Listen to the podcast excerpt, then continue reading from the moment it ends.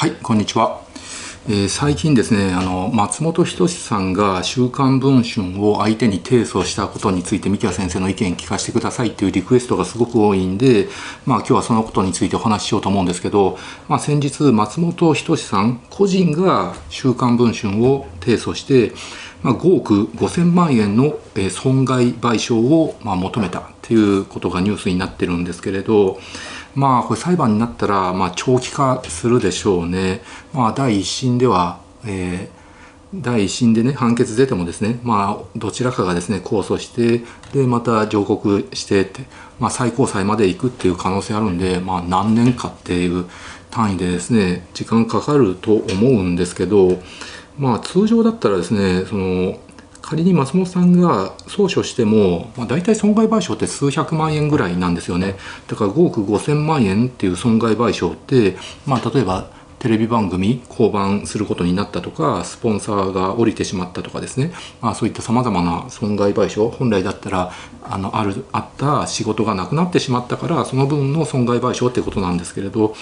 まあ、過去の判例とか見ても大体500万円とか、えー、大きくても1000万円とかそれぐらいの額になるんでまあえー、仮に松本さんが訴訟したとしてもそれぐらいの額になるとだったらそれでもやっぱり文春としては美味しいわけですよね。まあ、実際あの今回のこの事件って本当に何が真実なのかっていうのは現場にいた人間たちにしかわからないんでまあその女性の証言をもとにした文春の記事とか、えー、松本さんの X のですねポストとか見てああでもないこうでもないってねあの勝手に自分たあの僕も含めてですねいろんな人たちが予想してどっちが悪いどっちが悪くないって言ってるわけであってまあ本当にね何が正しいのかっていうのは本人同士しかわからないわけですよね。うん、だから松本さんが訴訟したとしても、まあ、文春の雑誌がねあのたくさん売れてお金儲けになったわけだし損害賠償の額も比較的少なければ、まあ、文春がまあ記事書いただけ得っていう形になっちゃうと、まあ、大抵こういうね芸能人が週刊誌をですね訴訟を起こしてもそういう結果になるんで結局週刊誌は損しなくて得するだけっていうパターンになることがあるわけなんですけれど。であのあとですねその被害を訴えてる女性がですね結局裁判にね出廷しないっていう可能性がねこれ極めて高いと思いますね。うん、あの女性が本当に被害を受けたのかあるいは虚偽なのか、まあ、性行為はあったんだけど記事とはちょっと違う内容なのか、まあ、これ本当に分からなくて、まあ、ネット上でいろんなことね皆さん意見言ってるんですけど大体今ねあのどっちが悪いどっちが悪くないってね半々ぐらいに分かれてると思うんですよね。なのであの半分の人は分かんないですよ。半半かは分かんないんですけど片っぽの人はもう松本さんがとにかく悪いと。松本さんがあの文春の記事にあった通りのね、まあ、ほぼその通りの悪い行いをしたんだと。性的暴行をしたんじゃないかって思ってる人。とあとはまっちゃんは悪くないって、ま、あのそんなにえげつないことしないってもう文春が金儲けのためにあの記事の内容をですね膨らましてあるいは女性がねあの証言したんだけど、まあ、ちょっとあの自分に都合のいいように記事を変えてですねまあ、持って報道してるんじゃないかと記事を書いてるんじゃないかとかね、まあ、お金儲けなんじゃないかとか、まあ、そんなあのひどいことが言われてるわけであって、まあ、予想自分の予想をあの勝手に立ててですねどっちが正しいどっちが悪いっていうこと自体も本当は僕良くないと思うんで僕はもうこの件についてはずっと中立を保っててあのどっちが悪い、えー、どっちが正しいとかねあの言わないようにしてるんですよね。うん、なので結局女性の側は被害者の女性は裁判とか起こしたくないから文春にその記事としてえ書いてもらったわけなんですよね文春の方に証言したと思うんですよね。まあ、なので今回この裁判で被害者の女性が出廷したらですね証言しないといけないわけですよねだから本当に自分がですねあの記事にあった通りの性的な被害を受けてたとしてもそのことを証言するのってやっぱりこれ精神的にも辛いんです。これこそ本当にセカンドレイプになってしまうのでそもそもそういうことがしたくないから裁判に訴えるんじゃなくて文春の方に訴えたっていう流れの可能性もあるわけだしで仮に女性の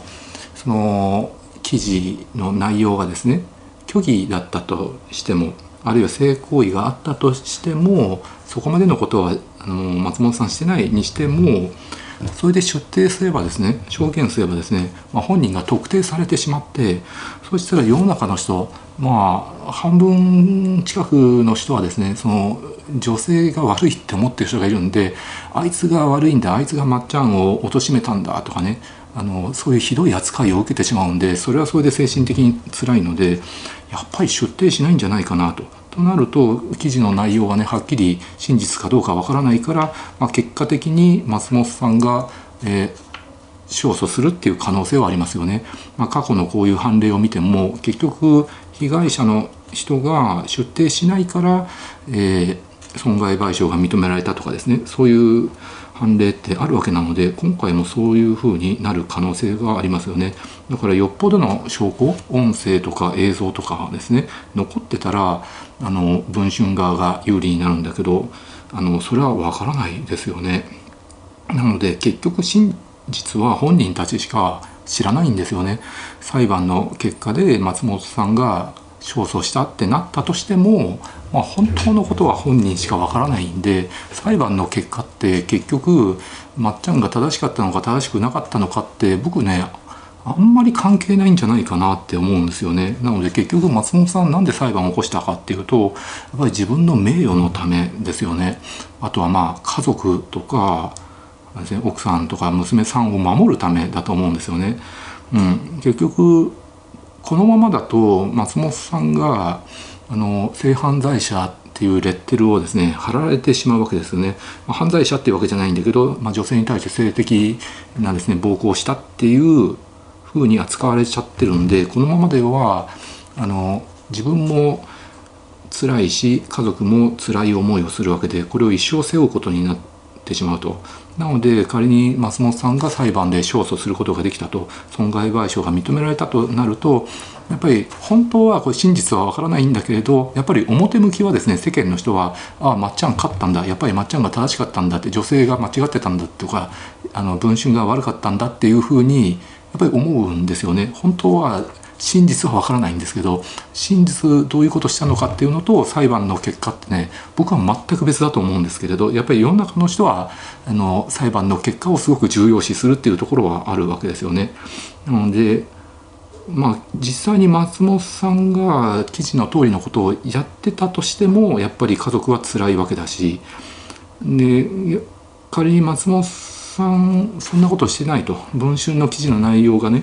虚偽であったとしても家族は辛いわけですよね。うん、あの家族も被害者になってしまうと。で被害者の女性もね本当に被害を受けたんだったら女性も被害者なんだけど娘さんとか奥さんも被害者になってしまうわけなのでまあせめて裁判で勝訴してね勝訴勝ち取って名誉だけはね少しでも回復させようっていう意味で家族を守るためにも自分の名誉のためにも裁判を起こしたんじゃないかなって思いますね。はい、なのでね今回のこの一連の流れ見てもねあと前この間のねヒカキンさんのね文春法を見てもですねやっぱり基本は男性がですね女性と性行為する時っていうのは相当女性の気持ちを考えて女性を思って行うべきだと思うんですよ。まあ、基本は愛し合う恋人同士が性行為するもう当たり前のようにねお互いに同意をしてしようねっていうふうにして愛し合う男女がするとかあるいは夫婦だけでするとかですね、まあ、それが基本なんですけれどまあだけどねその恋人同士夫婦以外でするなって言ってもですね、まあ、それは無理な話であってやっぱり世の中にはですねまあ、一夜限りの恋とかアバンチュールとかですね。あの人素敵だわって。であのことしたいなって思ってですね、まあ、付き合ってないんだけれど夫婦でもないんだけどしちゃうっていうことはですね、まあ、どうしても人間である以上ね抑えられないわけですね。自分自身はそういうことはしないんですけれどやっぱりそういうことをしちゃう男女はいるわけであってそれも別に法律でねあの違反違法なわけではないんですよ。あの夫婦で不倫するのは違法なんですけれどそうじゃなければまあ自由恋愛の範囲内でね男女が付き合ってないんだけど性行為するっていうのは許されてるわけであって、うん、だけどそういう場合でもですねあと夫婦でも恋人同士でもやっぱり男性はですね女性の気持ちをね相当深く考えて女性の気持ちになって性行為すべきだと思うんですよ。まず性行為する前はしっかりとムードを作って女性が、えー、したいなって、えー、思えるような環境を作ると。で基本的に女性ってあこの人いいなって思う場合やっぱり性行為したいって思うことあるんですよね。うんまあ、どっちかっていうとその自分より格上の男性で素敵な男性ムードもできてトークもできてでイケメンでとかなったらこの人だったら抱かれてもいいかなって思うってことはね、まあ、全ての女性がそう思うわけじゃないんだけどやっぱりそう思う女性っているわけで。で男性ってどっちかっていうと、まあ、とにかく可愛ければ何でもいいからやりたい。美人だったら何でもいいからやりたいって。どっちかっていうと女性に比べると男性の方がその性欲を満たすためにやりたいと。本当に言葉悪いんだけど性処理のためにえ性行為したいって思うんですよね。だから性行為する場合でも男性がしたいって思うのと女性がしたいって思うのって全然違うんですよね。男性は単なる性処理ただ出したいと、えー、可愛いから何でもいいから、えー、愛情とかね何でもそれは、愛があった方がいいとは思いますよ。で男性だってみんながみんなね何でもいいから可愛ければ何でもいいからやりたいとかそう思ってるわけじゃないんだけど、まあ、どっちかっていうと女性に比べるととにかく性欲重視で